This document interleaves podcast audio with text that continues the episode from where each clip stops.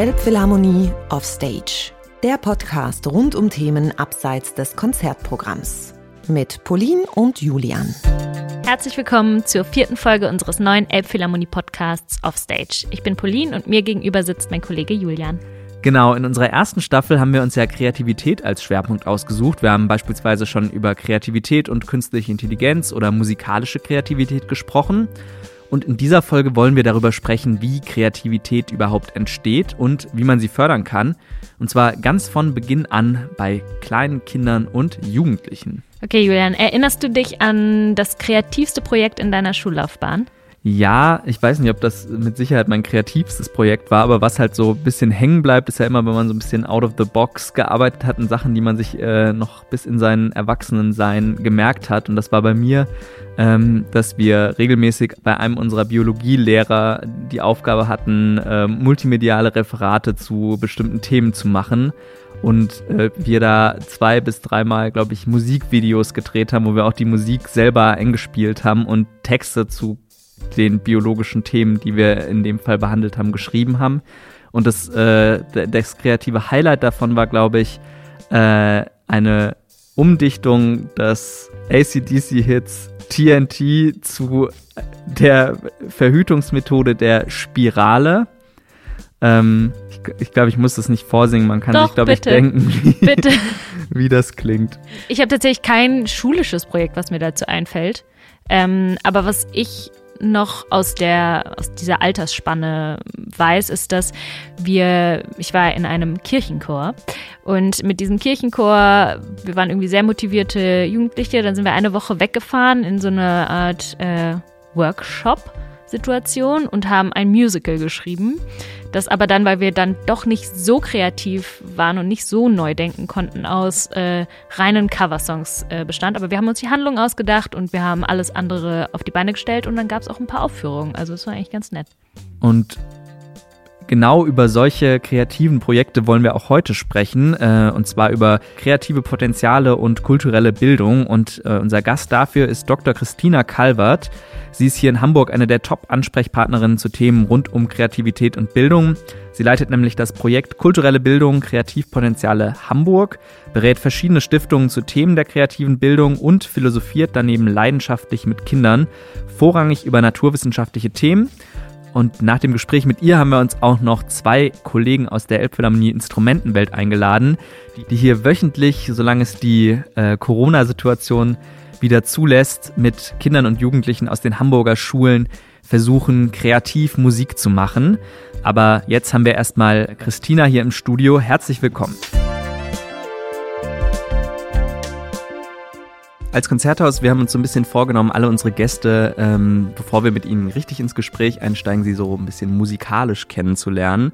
Äh, und da haben wir einige Fragen vorbereitet. Und ich glaube, du bist unser erster Gast, äh, wo wir bisher noch nicht aus der Recherche davor herauslesen konnten, wie so dein musikalischer Background ist. Bisher hatten wir sehr, also musikalisch schaffende Gäste oder Leute, wo man ein bisschen was gefunden hat. Deswegen äh, sind wir bei dir besonders gespannt. Und unsere erste Frage ist immer, besonders jetzt in diesen Zeiten, äh, sehr brisant. Was war denn dein letztes Konzert, auf dem du warst?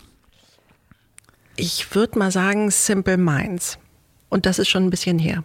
Mhm und war gerade auch an dem Tag, an dem ähm, eine Bombendrohung war und wir uns noch kurz vorher und wirklich überlegt haben, gehen wir jetzt rein oder gehen wir nicht rein und wir sind dann reingegangen und es war ein wunderbares Konzert. Wo war das? In den, die heißen jetzt glaube ich nicht mehr AOL Arenen, sondern haben einen neuen Namen, aber dieser große Veranstaltungsort da beim Volkspark. Das heißt, es ist schon ein bisschen länger her. Dann. Es ist schon ein bisschen länger her, ja. ja, ähm, und wie würdest du deinen ersten Kontakt zu Kultur und Musik beschreiben, als du Kind warst? Was war so der erste Kontakt? Der erste Kontakt ganz eindeutig ähm, mein Bruder und ich, die äh, als Kinder im Garten sich Geschichten ausgedacht haben und die umgesetzt haben. Und das haben wir wirklich über ein paar Jahre gemacht und täglich. Also selbst inszeniert. Selbst inszeniert. Mein Bruder ist nachher auch Theaterregisseur geworden und hat das in die Richtung ausgelebt. Und ich habe das in eine andere Richtung ausgelebt. Aber es spielt eine ganz große Rolle in meinem Leben. Mhm. Ähm, und kannst du noch dich erinnern, welche deine erste richtige Platte war oder irgendwie so wirklich deine erste Musikerfahrung? Ja, ich habe eine ältere Schwester und die hatte schon einen Kassettenrekorder und das erste Lied ist von Janis Joplin, ähm, Oh Lord, Can You Buy Me a Mercedes-Benz? Mercedes ja. Auch weil mein Vater damals ein Mercedes hatte und auch weil er Lord genannt wurde, fand ich das besonders. Da hat jemand einen Song über meinen Vater geschrieben. Das kann doch gar nicht. Und ich war so jung noch. Ne? Und das sind die beiden Worte, die ich eben schon verstanden habe, alles andere ja nicht. Ja. Schön. Das war das Erste. Mhm. Und die letzte Frage, die wir immer so ein bisschen haben, ist, äh, wenn du die Möglichkeit hättest, einen Tag hier in der Elbphilharmonie Chefin zu sein, wen würdest du auf die Bühne holen? Hm, ich würde mir, ja, ich könnte mir vorstellen, dass ich mir die Band Radau hier auf die Bühne hole. Mit Arne als Sänger. Ich habe, stimmt, das ist eigentlich das letzte Konzert, was ich gehört habe. Das ist nämlich noch gar nicht so lange her. Ähm, da hatten wir ein Abschlussfest äh, in dem Zirkuszelt, was in Ostdorf steht. Und da hat die Band Radau gespielt. Und ich habe gesehen, wie fasziniert kleine und junge Kinder davon sind und sofort angesprochen sind. Und deswegen kann ich mir, da würde ich mich zu freuen. Die hier zum Beispiel im kleinen Saal zu sehen, das wäre toll. Als Kinderkonzert dann. Mhm. Schön. Genau, wir wollen heute mit dir ähm, über Kreativität in der Bildung oder Kreativitätsbildung sprechen. Ähm, und dafür, äh, weil wir uns die letzten Folgen schon sehr über das Thema Kreativität ausgetauscht haben, wäre erstmal die Frage an dich, was verstehst du denn unter Kreativität? Ich mache mal so einen kleinen ähm, Ausflug jetzt, ne, um da so zu landen, weil es so viele Aspekte hat. Ähm, vielleicht erstmal der Ausflug, dass ich ja promoviert habe im Graduiertenkolleg Ästhetische Bildung. Und die hatten einen Untertitel, nämlich Ästhetische Bildung als Erweiterung von Rationalität. Das war ja schon mal eine Fokussierung. Ähm, und so habe ich mich beschäftigt mit einem Philosophen, einem Hamburger Philosophen, Ernst Kassierer, der äh, davon spricht, dass wenn man die Welt verstehen will, auf der einen Seite diskursive Begriffe braucht und auf der anderen Seite ästhetische, präsentative Begriffe. Da gibt es auch noch andere Philosophinnen dazu, äh, Susan Langer, die das auch sehr unterstützt hat. Kreativität ist also für mich nicht äh, schönes Schönmachen, sondern eine Notwendigkeit im Verstehen. Um etwas in aller Gänze zu verstehen, brauche ich beide, beide Bereiche muss ich beide Bereiche also entsprechend, wenn ich das jetzt mal auf Bildung übertrage, auch mit Kindern üben, möglich machen, Räume schaffen, das zu tun. Und wie begegnet dir Kreativität in diesem Kontext im beruflichen Alltag? Wenn ich mal meinen beruflichen Alltag nehme, also wo bin ich eigentlich kreativ, dann möchte ich mal sagen, da, wo ich auch meine, dass es besonders die Generation der Zukunft haben muss, nämlich Lösungen zu finden für Probleme, die ich noch überhaupt nicht kenne. Und mich nicht davon ähm, frustrieren lassen, dass ich davon noch überhaupt nichts weiß, sondern zu gucken, wie kann ich das, was ich vielleicht in meinem Repertoire habe, mischen mit kreativen Impulsen und daraus eben neue Lösungen entwickeln für dieses jetzt gerade aufkommende Problem, von dem ich nicht denke, dass es das letztendlich und letztgültige ist, sondern ähm, dass es auch noch viele andere Möglichkeiten gibt. Ich habe vor einem Jahr, glaube ich, hatte die Körperstiftung einen Preis vergeben an eine Wissenschaftlerin, eine Politikwissenschaftlerin, die geschrieben hat über die Tina-Rhetorik. Ich weiß nicht, ob ihr davon mal was gehört habt. Nun heiße ich ja Christina und werde abgekürzt Tina und Tina gerufen. Und dann dachte ich, oh, ist ja witzig, wieso gibt's denn das jetzt? Ne? Und das Ganze ist eine Abkürzung für There is no alternative. Tina. Und das ist eine Politik- und Denkrichtung, die vor allen Dingen von Margaret Thatcher eingesetzt wurde, die immer so argumentiert hat, bis sie zum Schluss kam, es gibt keine Alternative, wir müssen das genauso machen, wie ich euch das jetzt hier sage. Wenn man so mit in Gesellschaft umgeht, dann produziert man langsam so Herrscher, hm, die einem sagen, so müssen wir das machen und alle anderen sitzen da und sagen, okay, ich kann dir eigentlich nur vertrauen, dass das der richtige Weg ist. Kreativität will aber genau das Gegenteil davon, will ja immer den Raum aufmachen und sagen, es gibt immer eine Alternative. Es gibt keine Tabus im Denken. Du musst immer noch mal zurücktreten und noch mal auf eine Sache schauen und gucken, gibt es da nicht noch mal was ganz anderes? Haben wir da vielleicht noch gar nicht alles gedacht? In der Musik gibt es diesen wunderbaren Ausdruck der Offenohrigkeit. Und die Offenohrigkeit ist eigentlich genau das Gleiche, was man im Denken erreichen muss. Ähm, der französische Philosoph Michel Foucault spricht von der Fähigkeit zur Gleichgültigkeit. Er meint damit nicht Ignoranz, sondern er meint eben, dass man die Dinge gleich gelten lassen kann, die auf einen zukommen, um sich dann immer in der Situation auch etwas Neues zu überlegen, wie das nun möglich ähm, zu lösen ist.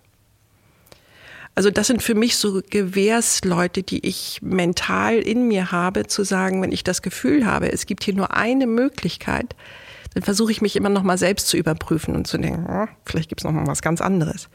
Und ich habe so einen Korrektor in meinem Kopf und das ist ein Kaugummi. Ich überlege mir immer, was würde diese Sache mit einem Kaugummi noch erweitern? Also wie kann ich Kaugummi dazu denken? Und was würde das dann anders machen in der was weiß ich, in der Lösung. Das heißt, dein Kreativitätsansatz ist immer ein Kaugummi hinzuzufügen. das ist mein Kaugummi. Also es ist in meinem Bild zumindest ein noch ungekautes Kaugummi. Ich dachte, du klebst jetzt auf deine Ideen Kaugummis im Kopf so richtig schönes rotes Kaugummi, was ich so, als ich ganz jung noch war, gekaut habe, mhm. was, ne, was so schön riecht. Ne? Mit dem man gut blasen. Ja, genau, ganz große Blasen. Genau. Ähm, du bist Projektleiterin bei einem Projekt, das heißt Kreativpotenziale. Ähm, erklär uns mal, was, was genau sind die Kreativpotenziale, kurz zusammengefasst. Ah, ja, ja, ja, ja. Ich glaube, das ähm, Einfachste, was man dazu sagen kann, ist, dass Kreativpotenziale ihren Fokus, ihr Ziel gerade erstmal nicht direkt am Kind haben, sondern an den Institutionen, die sich darum kümmern, dass Kreativität bei Kindern möglich wird. Heißt aber letztlich, dass man die Leute sensibilisiert, kulturelle Bildung mitzudenken, die auch ähm, Unterricht zum Beispiel mitplanen. Das heißt Referatsleitungen ganz konkret im Landesinstitut für Lehrerbildung und Schulentwicklung ähm, unter anderem. Jetzt sind wir schon in der Schule und bei den Kindern gelandet. Mhm. Vielleicht fangen wir an mit unserem ersten Musikbeispiel. Wir haben äh, immer ein Musikbeispiel oder mehrere in diesem Fall, äh, die wir dir gerne zeigen möchten und äh, schauen möchten, was dir dazu einfällt.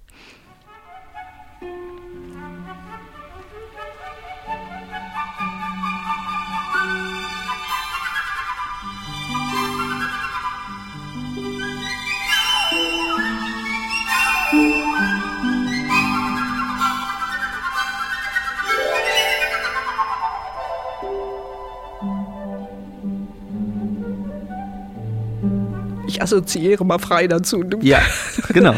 also ähm, erinnert mich ein bisschen an äh, Sir Simon Rattle ähm, und die, was er gemacht hat mit den vielen Kindern in Berlin und diese große Aufführung. Und war es nicht auch äh, Les Fun au Printemps? Die er damit verarbeitet hat? Le Sacre de Printemps von Stravinsky, genau. Also Simon Rattle ist schon mal die richtige Richtung. äh, ich glaube, er hat das auch schon mal aufgenommen und es ist auch ein Staatsmann von ihm, der das komponiert hat, und zwar Benjamin Britten. Ja. Das ist äh, der Young Person's Guide to the Orchestra. Hast du davon schon mal gehört? Ich habe doch irgendwie schon mal was gehört. Habt ihr das nicht sogar produziert hier?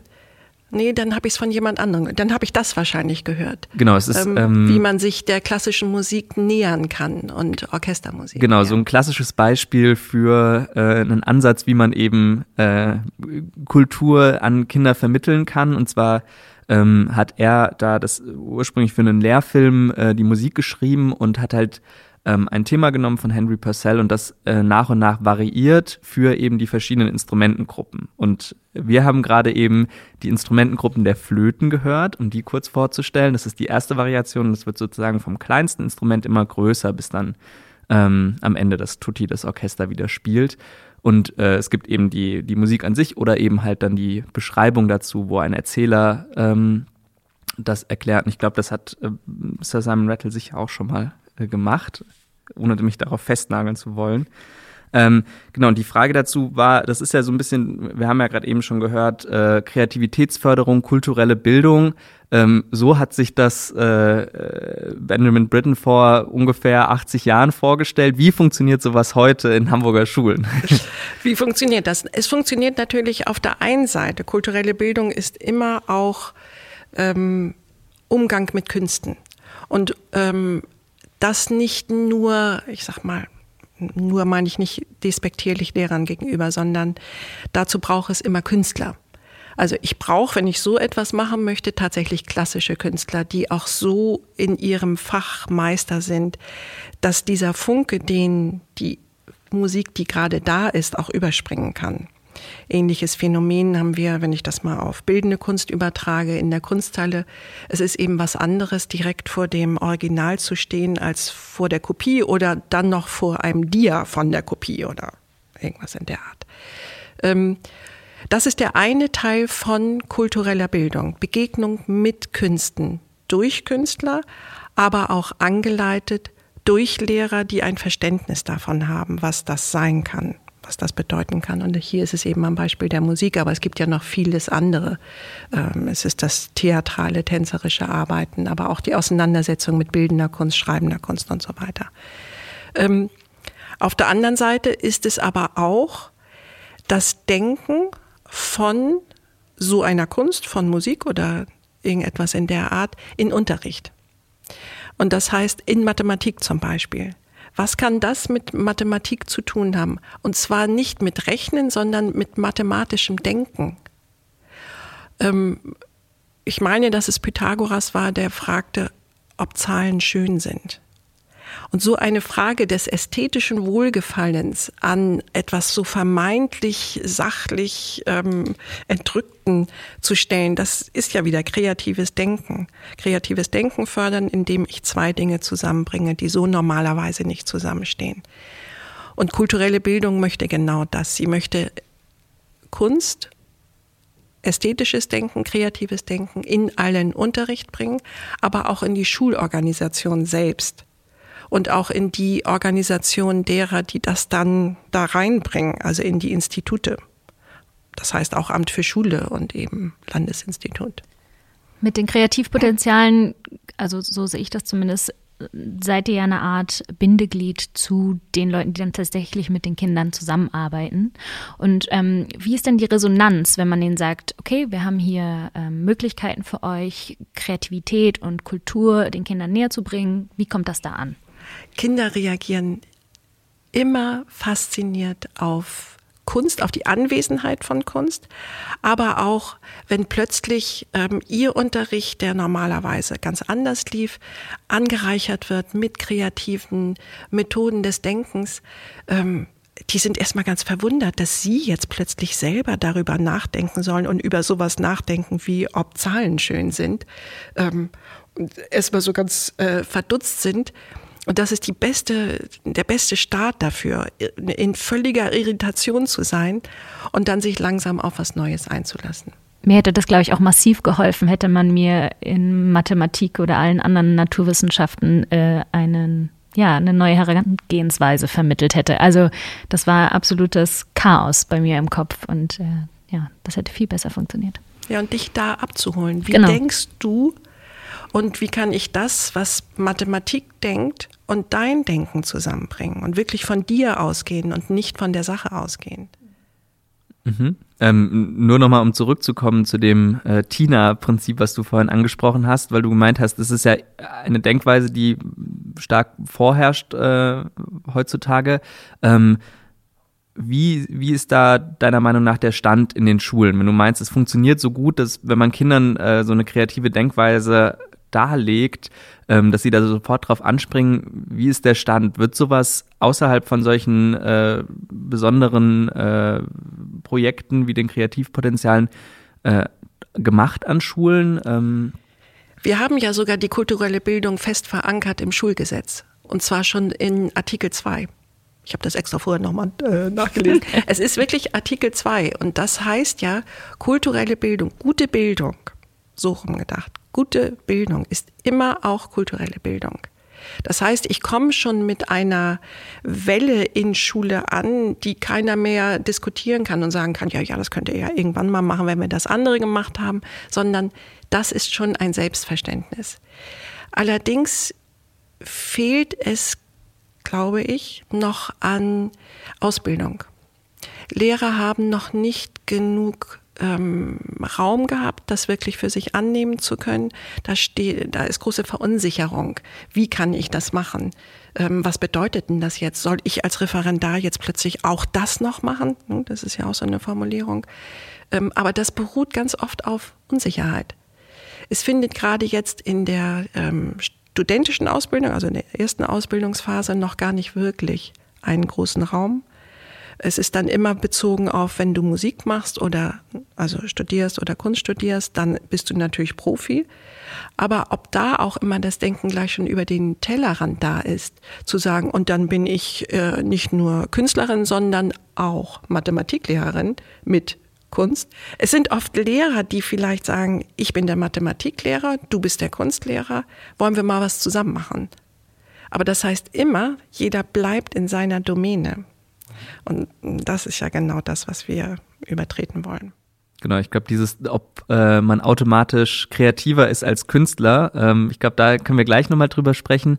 Äh, eine Anschlussfrage daran hätte ich auch noch, weil Pauline es auch gerade gesagt hat, mit, dass sie sich das in ihrer Schullaufbahn gewünscht hat. Das ist ja dann auch so ein bisschen so ein, so ein Kreislauf, dass wenn man das selber nie mitbekommen hat, ähm, wird man das wahrscheinlich auch schwerer einsetzen und gleichzeitig auch dieses Ding, dass du meintest, die Referendare meinen, das müssen wir auch noch machen. Ähm, das ist ja auch, glaube ich, so ein Ding von Kreativität generell heute, welchen Platz sie in unserer Gesellschaft hat, weil man versucht, möglichst effizient zu sein und Effizienz und Kreativität schließt sich ja so ein so ein bisschen erstmal auf der ersten Linie auf, weil für Kreativität braucht es ja äh, Freiheit und Raum und genau die Offenheit zu denken. Wenn wir uns das mal genau angucken, wenn wir nochmal so einen wissenschaftlichen Blick auf Kreativität ähm, werfen, dann habe ich ja diese, es gibt ja diese Formel 3P, 1U. Und ähm, das habe ich, ich habe also die Persönlichkeit, die ich betrachte dabei, ich habe den Prozess, den ich betrachte und das Produkt und die Umwelt. Und das ist ja genau das, was in Schule stattfindet. Und das muss ich mir alles nochmal ganz genau angucken. Was, wie muss also die Persönlichkeit gefördert werden? Ähm, Stelle ich die überhaupt als erstes in meinen kulturellen oder in meinem Bildungsprozess? Ähm, wenn ich das Wellbeing, das Wohlbefinden von Kindern und Schülern in den Vordergrund stelle, dann bedeutet das für alles didaktische Tun darum was ganz anderes.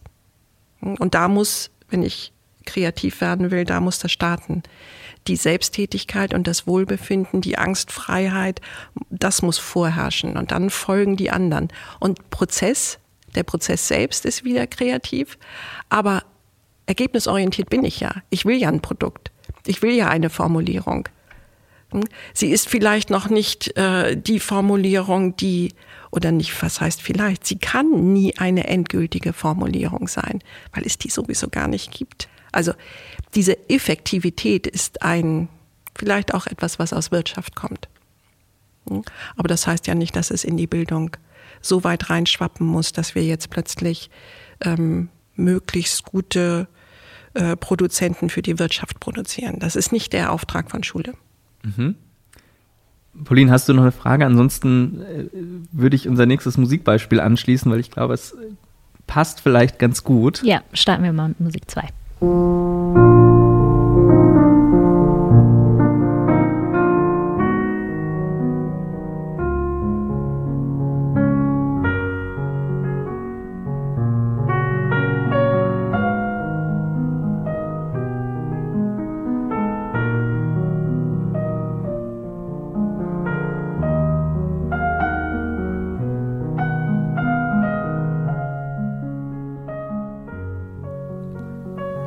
das jetzt gewesen ist, weiß ich Nein, aber auch nicht. Assoziation. Meine genau. Assoziation. Ja. ja, wunderbar. Äh, ich musste sofort daran denken, mein Mann ist ja auch Engländer. Und in England ist es einfach normal, äh, Klavier zu spielen. Mhm. Jeder. Und das ist wirklich die Betonung auf fast jeder. Aber es ist kein soziales, distinktes Merkmal, Klavier zu spielen, wie es bei uns in Deutschland ist. Und er kommt ganz oft abends nach Hause, selbst wenn es spät ist, und fängt unten an, zu spielen, was er gerade im Kopf hat. Oder wenn er sich gerade was ausgedacht hat, was er mal spielen könnte, dann äh, summt er das auch auf den Anrufbeantworter und hört es dann nochmal ab und spielt es dann einfach. Ähm, daran muss ich denken, dass besonders das Klavier einen Ausdruck äh, bringt, der so eine hohe Harmonie hat. Und es ist sofort harmonisch. Man kann kaum auf einem Klavier so richtig schlecht spielen. Es hört sich eigentlich immer angenehm an. Glaube, also du hast es, glaube ich, schon eigentlich perfekt zusammengefasst, was das ist. Und zwar äh, ist das ein Stück von einer tatsächlich auch wieder einer englischen Komponistin, die 2005 geboren wurde und äh, die letztes Jahr ein Album also dann mit 14 Jahren rausgebracht hat. Äh, Alma Deutscher heißt die und das Album heißt From My Book of Melodies und das ist tatsächlich sowas, äh, glaube ich, so eine Art Sammlung an kleinen Klavierstücken, die sie sich so über ihre Kompositionskarriere von vier bis 14 zusammengesammelt hat und jetzt einmal sozusagen aufgenommen hat. Aber es ist auch so ein bisschen Einblick in ihr Kompositionslabor, also es passt ganz gut zu dem, was du von zu Hause beschrieben hast. ähm, das Ding, worüber wir da mit dir sprechen wollen, ist ähm, so ein bisschen, was du gerade auch schon gesagt hast mit diesem Effizienzbewusstsein. Ähm, dieses Thema Wunderkinder und äh, Leute, die halt wirklich mit, mit super, also einfach noch super jung plötzlich solche Sachen schon zustande bringen. Ähm, woher kommt sowas, deiner Meinung nach? Ähm, ich bin ja auch in diesem Bereich der äh, Talentförderung und ähm, besondere Begabung fördern schon sehr lange tätig. Ich bin habe das schon weiß ich nicht, wann das eigentlich angefangen hat und bin noch heute auch noch Mentorin von besonders begabten Menschen. Ähm, ich arbeite mit einem Modell von Howard Gardner, ist ein amerikanischer Psychologe, ähm, der auch gerade noch lebt, gerade so noch. Ne? Ähm, und der von verschiedenen Talenten ausgeht, von verschiedenen Begabungen, die Menschen haben. Es gibt ja die sehr konventionellen Intelligenztests, die testen aber nur einen Bereich von äh, besonderer Begabung, oft nur das, was man kognitiv rational abbilden kann. Und Gartner spricht von anderen Formen von Begabung, unter anderem eben einer musikalischen Begabung. Ähm, es sind übrigens nicht nur die Leute, die ganz hervorragend Klavier spielen können, dann diese Technik haben, sondern das sind Menschen, die gehen mit musikalischem Denken auf die Welt zu. Das sind auch die, die die ganze Zeit mit den Fingern irgendwie trommeln müssen, die alles übersetzen in Rhythmus und, ähm, und Melodie. Das, das sind nicht gerade die, für die wir viel Orte haben in Schule, weil das sich schlecht abbildet in einem Raum mit sehr vielen anderen Menschen. Für die ist das aber lebensnotwendig, um den Stoff zu verstehen, weil sie ihn immer so übersetzen und immer durch diese Brille schauen. Gartner nennt dann neben diesen, neben der musikalischen äh, Intelligenz nennt er das auch, ähm, natürlich auch die mathematische, das kennen wir konventionell, aber auch so etwas Ungewöhnliches wie eine intrapersonelle Intelligenz. Also Menschen, die in der Lage sind, für sich selbst zu sorgen. Wir kennen vor allen Dingen bei Kindern viele, die das nicht können ähm, vor allen Dingen kleine Kinder können oft nicht sagen, ihnen ist unglaublich kalt, die haben schon blaue Lippen und äh, weiße Hände, aber können nicht sagen, dass sie jetzt eine Handschuhe anziehen sollten oder einen Schal umlegen. Und das zieht sich dann hoch bis ins Erwachsenenalter, nicht zu wissen, wann sollte man was trinken, wann sollte man mal was essen, sollte ich mich mal zurückziehen, wenn ich jetzt gerade ganz nervös werde oder eben dieses Kümmern um die eigenen Bedürfnisse. Und dann gibt es noch die interpersonelle Intelligenz. Das sind die, die in Schule eine große Rolle spielen. Die braucht man unbedingt, wenn man so Streithähne hat. Dann werden die oft dazwischen gesetzt, weil sie verbinden können. Die haben alle Sozialformen drauf. Die, und für die ist es ein ganz großes Anliegen, dass das auch gelöst wird. Die Klassensprecher. Die, das sind die Klassensprecher und das sind diese Streitschlichter auf dem Schulhof und so. Für die ist es aber auch ein Riesenproblem, wenn ein Konflikt in der Klasse stehen bleibt und nicht gelöst wird, beziehungsweise nicht angegangen wird, verschoben wird, auf das müssen wir jetzt mal nachher in drei Stunden oder weiß weiß ich, für die ist das dann die Blockade im Kopf. Die können gar nicht mehr der Stunde folgen, wenn das nicht anders gemacht wird. Jetzt weiß ich, warum ich immer zwischen die Leute gesetzt wurde in der Grundschule. Ja. Mhm.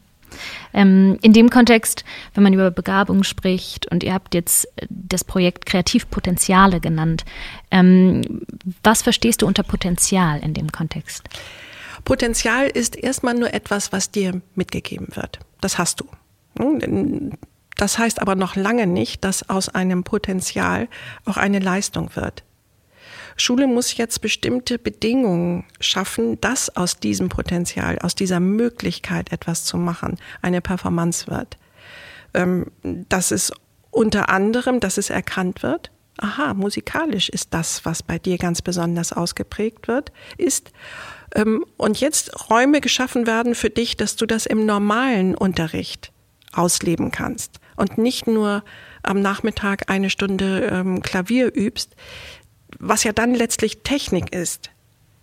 Viel wichtiger ist aber, dass du in deinem Selbst erkannt wirst und diese besondere Begabung, wenn die erkannt wird und in Leistung umgesetzt werden kann, ähm, dann ist das die Aufgabe. Wir wollen ja souveräne Menschen. Das heißt, wenn ich souverän mit mir bin, weiß ich, wer ich bin und ich weiß, wie ich das, was ich bin, leben kann, umsetzen kann.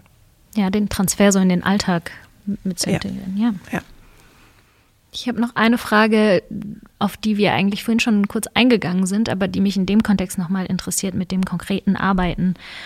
Als Institut oder Stiftung, wie kann man sich vorstellen, wenn so ein bürokratisches Konglomerat an Lehrerinnen und Lehrer herantritt oder also an Referenten, wie sieht das dann aus?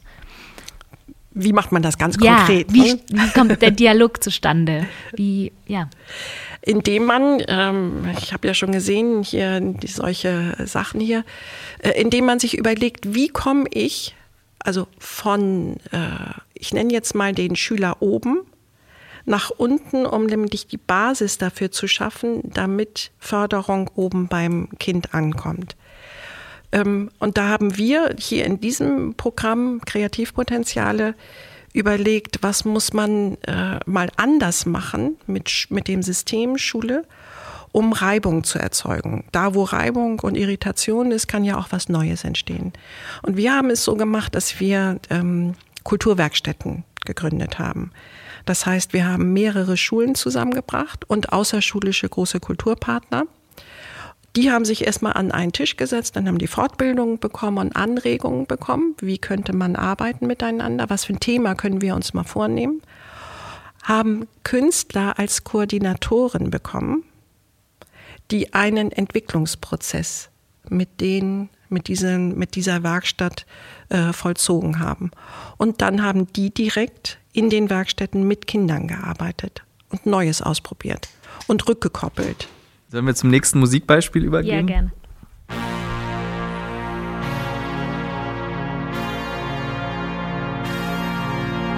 Wipe, wipe, wipe it down. Wipe, wipe, wipe, wipe it down. Wipe, wipe. Hast du da irgendwelche Assoziationen Aber zu? sofort, sofort. ähm, ich habe ja Zwillinge. Eine meiner Töchter ist Tanzpädagogin und sie ist äh, Hip-Hop, ist eins ihrer ähm, besonderen ähm, Foki in ihrer Arbeit. Ist vielleicht noch nicht ganz Hip-Hop, weiß ich nicht, was da jetzt gerade bei rumkommt, aber. Aber hast du den, den Song schon mal gehört? Nee, Wipe It Down, nein. Sagt mir nichts, aber die Musikart. Genau, also das ist äh, gerade ein Riesenhit oder einer von vielen Riesenhits auf TikTok. Ich weiß nicht, ob TikTok dir was sagt. Ja, sag mir was. Mhm. Genau, also äh, diese Social Media Plattform, die ja vor allen Dingen bei äh, jungen Kindern und Jugendlichen äh, sehr ähm, ja, beliebt ist, könnte man sagen. Und wir haben uns dazu die Frage gestellt, wenn Kinder sowas konsumieren, also Hip-Hop oder TikTok, wo alles sehr schnell geht, sehr viel nicht klassische Musik vor allem vorhanden ist. Ähm, wie schafft man es, diese Kinder, die sich in allen Schulen Hamburgs tummeln, äh, zu erreichen mit kultureller Bildung? Das ist kulturelle Bildung. Hip-Hop ist genauso kulturelle Bildung wie klassische Musik. Und es geht darum zu zeigen, wo sind eigentlich die Elemente in so einem Song, die auch in der klassischen Musik sind. Äh, meine Tochter hat die Ausbildung an der Lola Rocke Schule gemacht. Das heißt, die kommen ja aus der Klassik. Die kommen aus dem Ballett und haben Ausdruckstanz, ja, Laban, Batenjew und so weiter. Äh, alles das sind äh, Ausdrucksmöglichkeiten des Körpers und des Denkens, äh, die nicht zu unterscheiden sind. Es gibt ja keinen Unterschied zwischen E oder U oder was weiß ich Musik, sondern das ist Musik. Und es bewegt mich oder es bewegt mich nicht. Das, und selbst da könnte man noch mal rangehen und sagen, äh, vielleicht findet man da Wege, dass es auch dich bewegt, ne, damit mhm. diese Offenohrigkeit ein bisschen trainiert wird. Ja, das wäre, glaube ich, so ein bisschen die Frage. So, ich glaube, für uns ist das alles alle klar, so, dass es da keine Unterscheidung gibt. Ähm, und ich, es ist ja auch eines der, der Leitbilder sogar der Elbphilharmonie, dass man sagt, es gibt entweder gute oder eben nicht gute Musik, aber es ja. gibt keinen Unterschied dazwischen. Ja.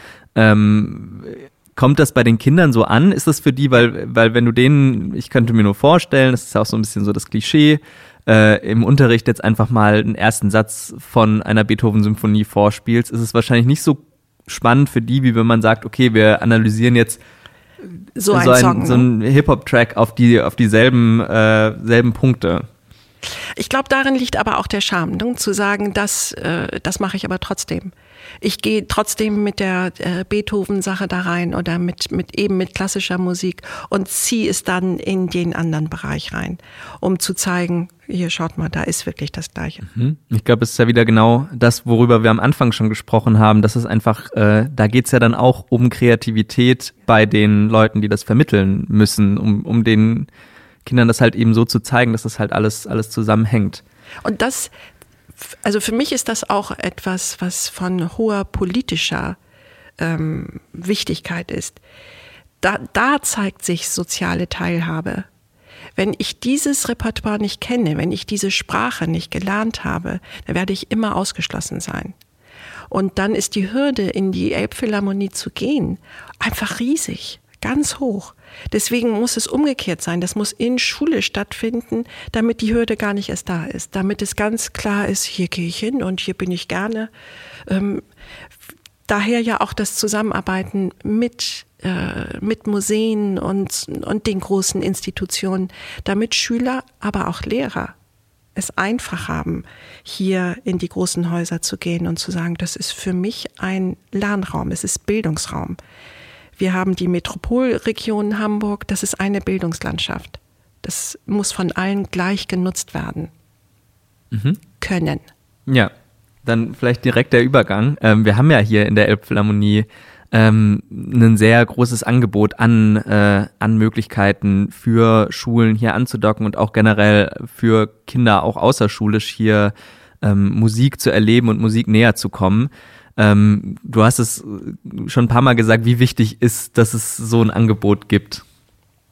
Ja, das ist einfach, äh, hätten wir so etwas nicht, hätten wir diese äh, einfache Zugänglichkeit nicht und dieses große Erleben. Ich war mit einer Klasse hier, da hat das Ensemble Resonanz gespielt und in diesem Moment das zu erleben für einen Schüler, der bisher hier noch nie der diese Berührung noch nicht gehabt hat mit klassischer Musik. Und dann so eingelullt zu sein davon und sich dem einfach mal hingeben zu können. Davon muss es ganz viel geben und das muss auch ganz niederschwellig sein.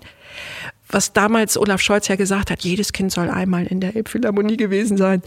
Ähm, es war, klang wahrscheinlich auch ein bisschen komisch so in vielen Ohren, aber es war ein guter Appell der Appell war einfach klar und deutlich und wir möchten, dass jedes Kind die Möglichkeit hat, das zu machen. Ich würde sagen, es sollte möglichst in seinem Leben mindestens zehnmal in der Elbphilharmonie gewesen sein und auch genauso oft in der Kunsthalle Hamburg gewesen sein oder in den Deichtorhallen, weil Kunst die normale zu lernende Sprache ist, die notwendig ist, um an Gesellschaft teilhaben zu können. Demokratie brauchen wir. Es fällt uns wirklich auf die Füße im Moment, dass wir da nicht genug dran gearbeitet haben, diese soziale Teilhabe lebendig in den Köpfen, im Denken werden zu lassen. Ja, ich, ich würde noch gerne äh, nur die Frage anschließen, einfach, glaube ich, um es nochmal so ein bisschen schön abzuschließen, was, welche, was muss getan werden, um genau das, du meintest ja gerade, man hat so ein bisschen äh, den Zug einmal verpasst, aber ist jetzt gerade auf dem richtigen Weg, aber was muss noch getan werden, um ähm, Kreativität ähm, zu fördern und eben dadurch kulturelle Bildung auch weiter voranzubringen. Vielleicht in zwei Sätzen zusammen. Zwei Sätzen. Ähm, wir brauchen eine ganz hohe Sichtbarkeit von kultureller Bildung. Sie muss einfach ganz einfach zugänglich sein. So einfach wie ein Spielplatz zugänglich ist, so muss kulturelle Bildung ähm, zugänglich werden. Das heißt, wir brauchen vielleicht noch, wir müssen noch mehr Werbung machen, wir müssen noch deutlicher in der Stadt werden. Ähm, wir müssen die Kräfte, die es schon gibt, es gibt schon so viele tolle Sachen, zusammenführen. Ähm, und durch dieses Zusammenführen können wir eine höhere Sichtbarkeit erreichen.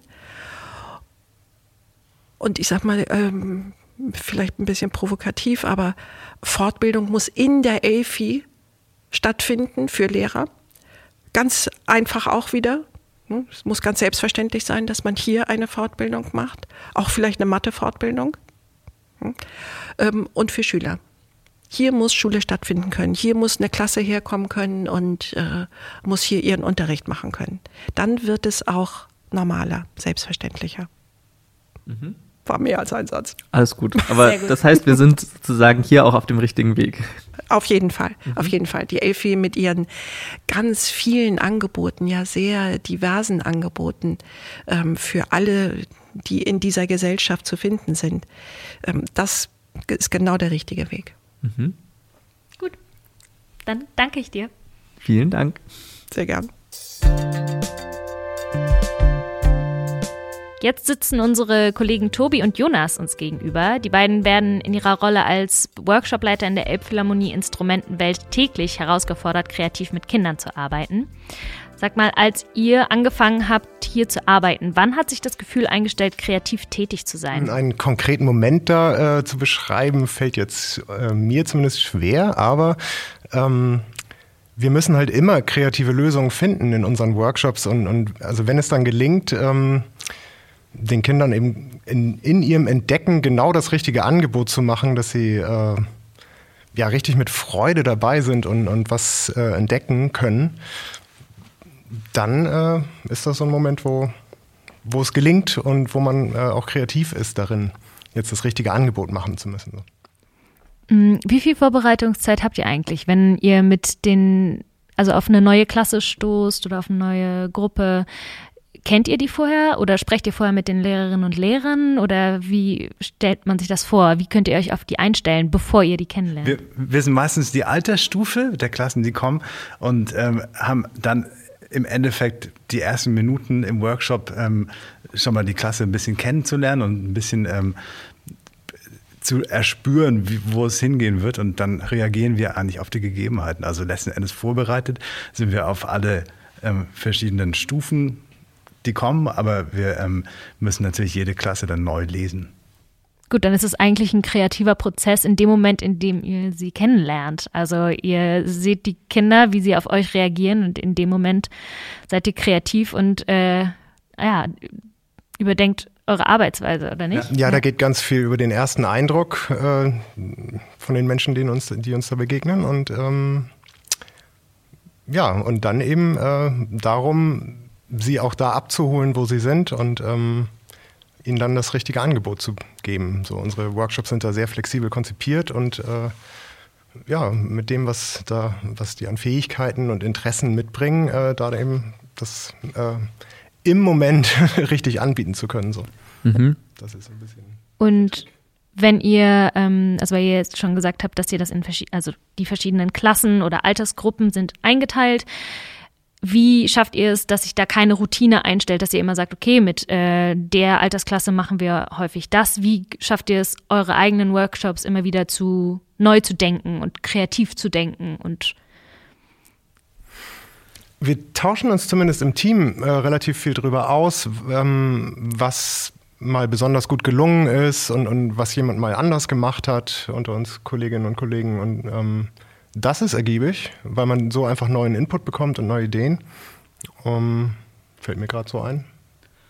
Und letzten Endes ist es dann eigentlich immer in der Stunde so, dass man merkt, okay, das springt über und das springt nicht so richtig gut über.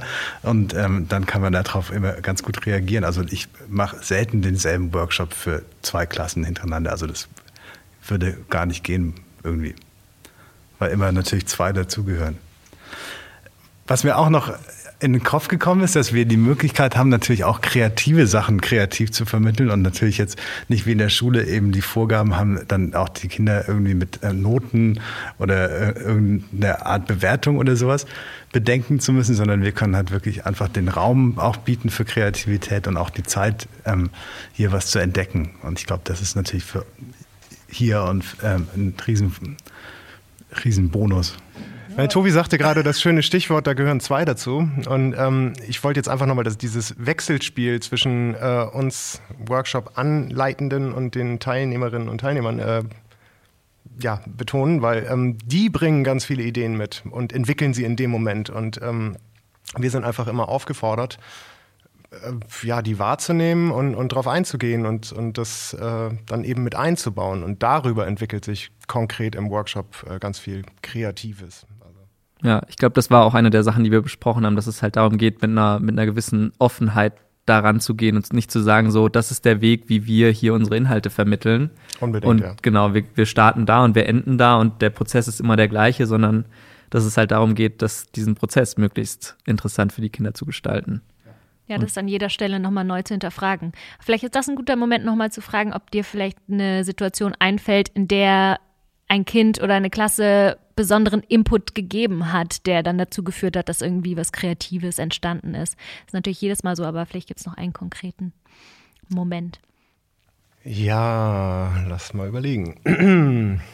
Also wir machen ja zum Beispiel diese äh, Workshops in den Kitas und ähm, das funktioniert mit so einer Klangreise, also wo wir ähm, früher mal wirklich äh, eine, eine stringente Geschichte erzählt haben. Davon sind wir abgekommen und, und, und mm, öffnen eigentlich nur so einen, so einen erzählerischen Rahmen, den die Kinder dann ausschmücken. Ähm, was könnte das jetzt sein? Und ähm, wir bieten was an, aber die haben auch ganz andere Ideen. So. Und ähm, ja, es tut mir sehr leid. Ich äh, habe jetzt wirklich kein richtig konkretes Erlebnis, was ich so beschreiben könnte, aber ähm, wo Kinder mit einem Instrument Klänge machen und das mit irgendetwas assoziieren, an das man jetzt nicht direkt gedacht hätte. Und das ist äh, beeindruckend und äh, schön und toll und macht Spaß.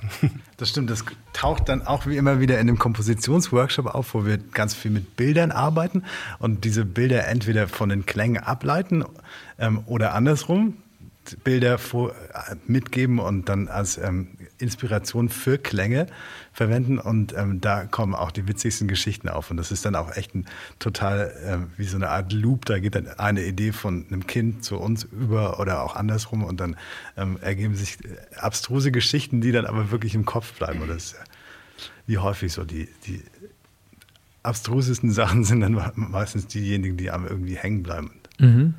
Wie, wie stellt man sich da, wie, muss man das dann, muss man die Kinder eher äh, einfangen dann ab einem gewissen Punkt, weil, weil sozusagen dann die, das Hirn noch so verrückt funktioniert, dass dann solche Ideen kommen, wo man dann als Erwachsener sagt, okay, das, also da kommt man dann selber nicht mehr mit, weil man einfach schon so, so festgelegt ist. Also im Idealfall muss man es dann nur noch in Bahnen lenken, ja, oder man kriegt es im Idealfall hin, das in Bahnen zu lenken und dann ähm, quasi was draus zu formen.